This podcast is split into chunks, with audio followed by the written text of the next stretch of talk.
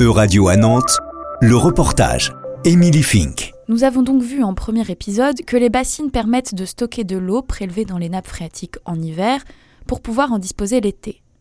Or, leur fonctionnement et leur impact sur l'environnement est encore contesté. Il faut poursuivre les recherches. Supposons que l'on valide ce dispositif d'un point de vue environnemental. Comment alors le mettre en place? À quoi servira cette eau? Qui y aura accès?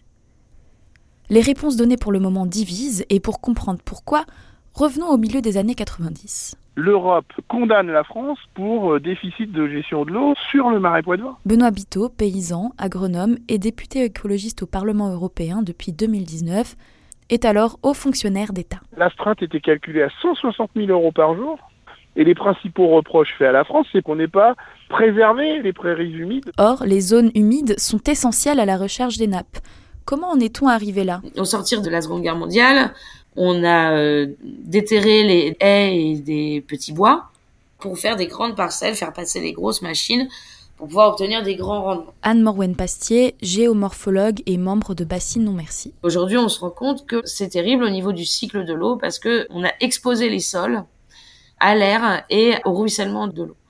Donc en fait, on a de l'eau qui s'évacue beaucoup plus vite dans les cours d'eau pour de venir recharger les nappes de manière plus efficace. Revenons-en à notre contentieux. C'est le seul parc en France qui a perdu son label parc naturel régional. Et donc moi je suis recruté directeur adjoint du parc par l'État pour essayer de trouver les bonnes réponses pour sortir de ce contentieux européen. J'élabore le projet de territoire qui va permettre au, Marais Poitevin de retrouver son label euh, parc naturel régional. Tout ça effectivement se remet en place et surtout dans le train de mesures que propose l'État, il y a les bassines, mais pas que les bassines.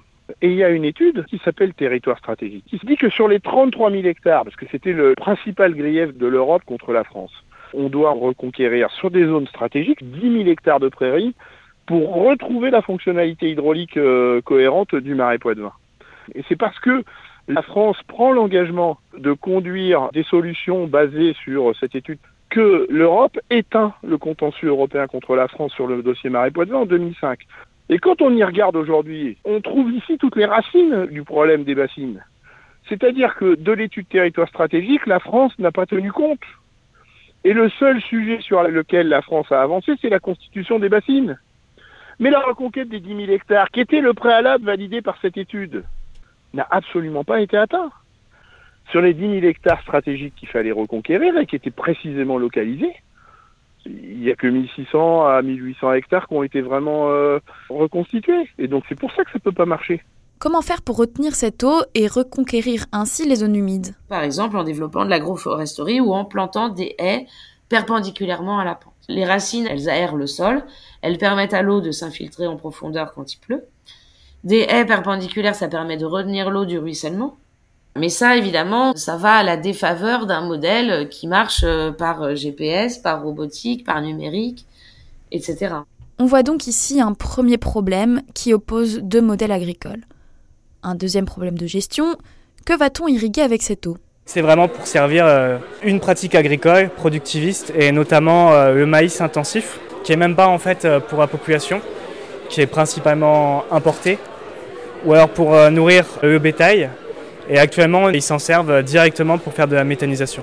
Ce à quoi répond Thierry Burlot, président du comité de bassin de l'Agence de l'eau Loire-Bretagne. Le maïs diminue en surface considérablement dans les Deux-Sèvres. Et ne peut-on pas espérer que la production de maïs continue à diminuer jusqu'à disparaître? Je pense que c'est un phénomène qui va s'accentuer et on voit par contre euh, apparaître des cultures de diversification ce qu'on constate dans les secteurs, euh, dans le sud Vendée par exemple, ils sont déjà équipés en réserve de substitution. On est aujourd'hui à pratiquement 20% de surface euh, en bio. Benoît Biteau, que répondez-vous à cela? On ne nous parle que des surfaces. Parlons donc en volume d'eau. Thierry Burlot. Mais l'idée globale, c'est de passer de 24 millions de prélèvements autorisés aujourd'hui, pour toute l'année, à 12 millions de mètres cubes, dont 6 en substitution par le stockage. Donc c'est une baisse quasiment de 50% des volumes historiques qui est proposé dans le projet. Donc c'est pas la fuite en avant, c'est pas encore plus d'eau pour encore plus de maïs, je ne sais quoi. Benoît Biteau. Elle est en baisse parce qu'ils prennent tous les ans des arrêtés préfectoraux d'interdiction d'irrigation parce qu'ils ont trop puisé dans la ressource et que les préfets sont obligés de fermer le robinet de l'irrigation parce qu'ils sont allés trop loin. Alors, comment compte-t-on répartir ensuite cette eau prélevée en quantité considérablement moindre dans les Deux-Sèvres? 60% du volume stocké dans les bassines continue d'être mobilisé pour une production qui s'appelle le maïs. Et les maraîchers alors? Il y a des maraîchers, il y a des éleveurs. Quel est alors le problème? Jusqu'à nouvel ordre, le maïs, c'est pas les maraîchers qui le font. Donc peu importe combien ils sont, ils ne consomment qu'une très petite partie de l'eau, dans tous les cas moins de 40% de l'eau stockée. Alors, y a-t-il un intérêt à non seulement considérablement baisser la production de maïs irrigué, comme c'est d'ailleurs déjà le cas, mais au-delà de ça, à s'en passer définitivement? C'est 60% de ce qui est mobilisé en eau sur le périmètre qui serait économisé. On n'aurait plus de problème de déséquilibre, on n'aurait plus de problème d'accès à l'eau pour les maraîchers dont on a parlé tout à l'heure. Comment remplacer alors le maïs? Il y a une alternative au maïs. Moi qui suis pas irrigant, je produis du maïs. Sauf que je produis pas le même que ceux qui veulent des bassines.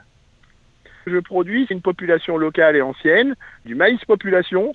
C'est ce qu'on appelle aussi un écotype. Parce que le maïs que moi je sème dans mes champs, il est issu des épis que j'ai récoltés moi-même, que j'ai sélectionnés pour faire mon lot de semences moi-même.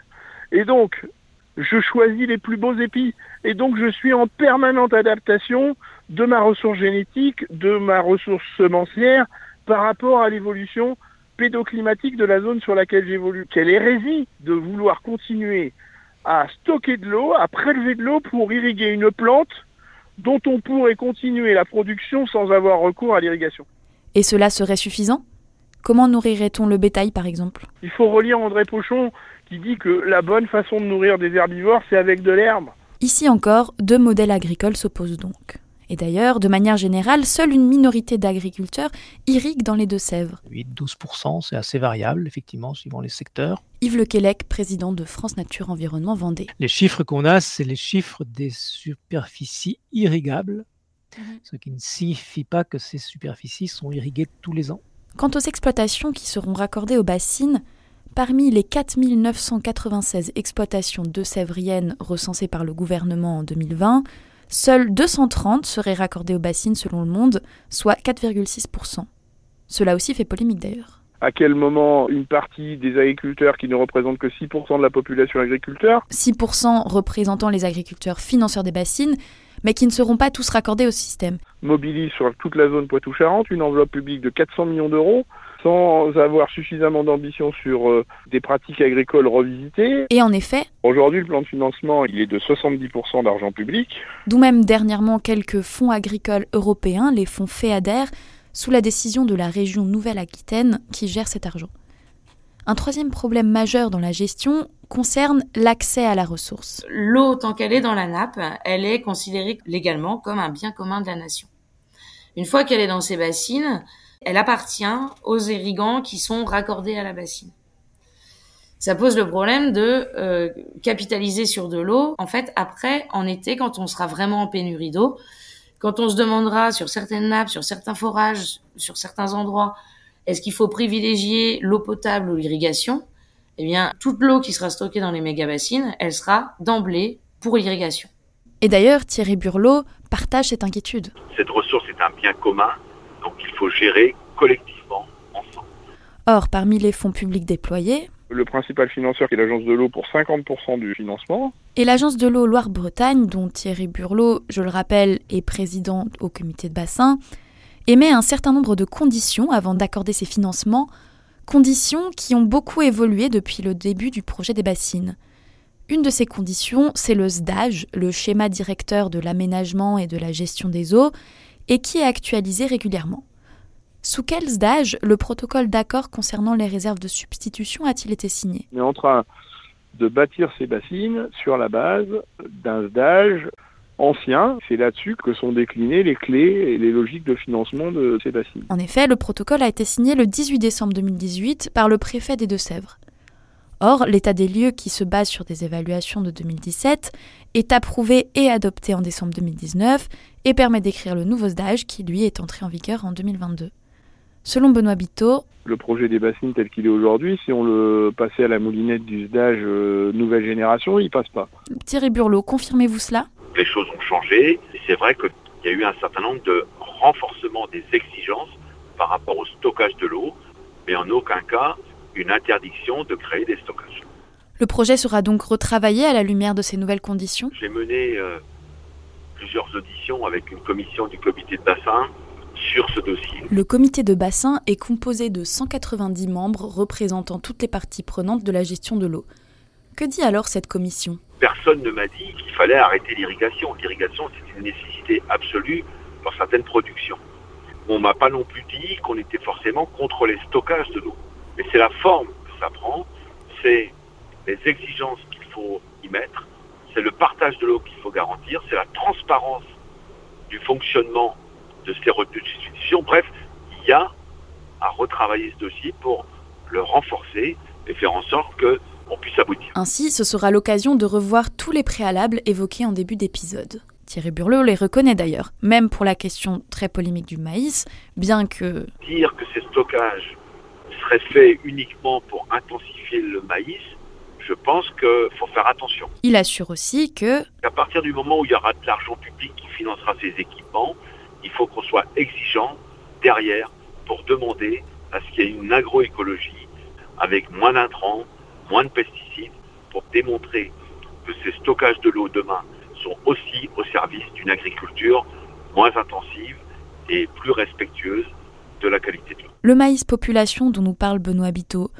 pourrait-il être intégré à cette ambition agroécologique? Le monde agricole de la recherche s'active pour trouver des plantes qui seront de moins en moins sensibles aux inondations, à la sécheresse.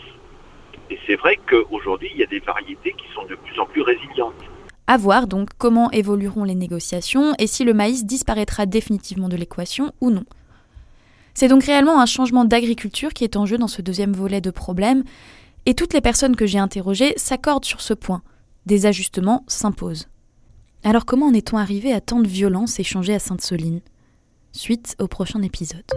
C'était un reportage de radio à Nantes, à retrouver sur euradio.fr.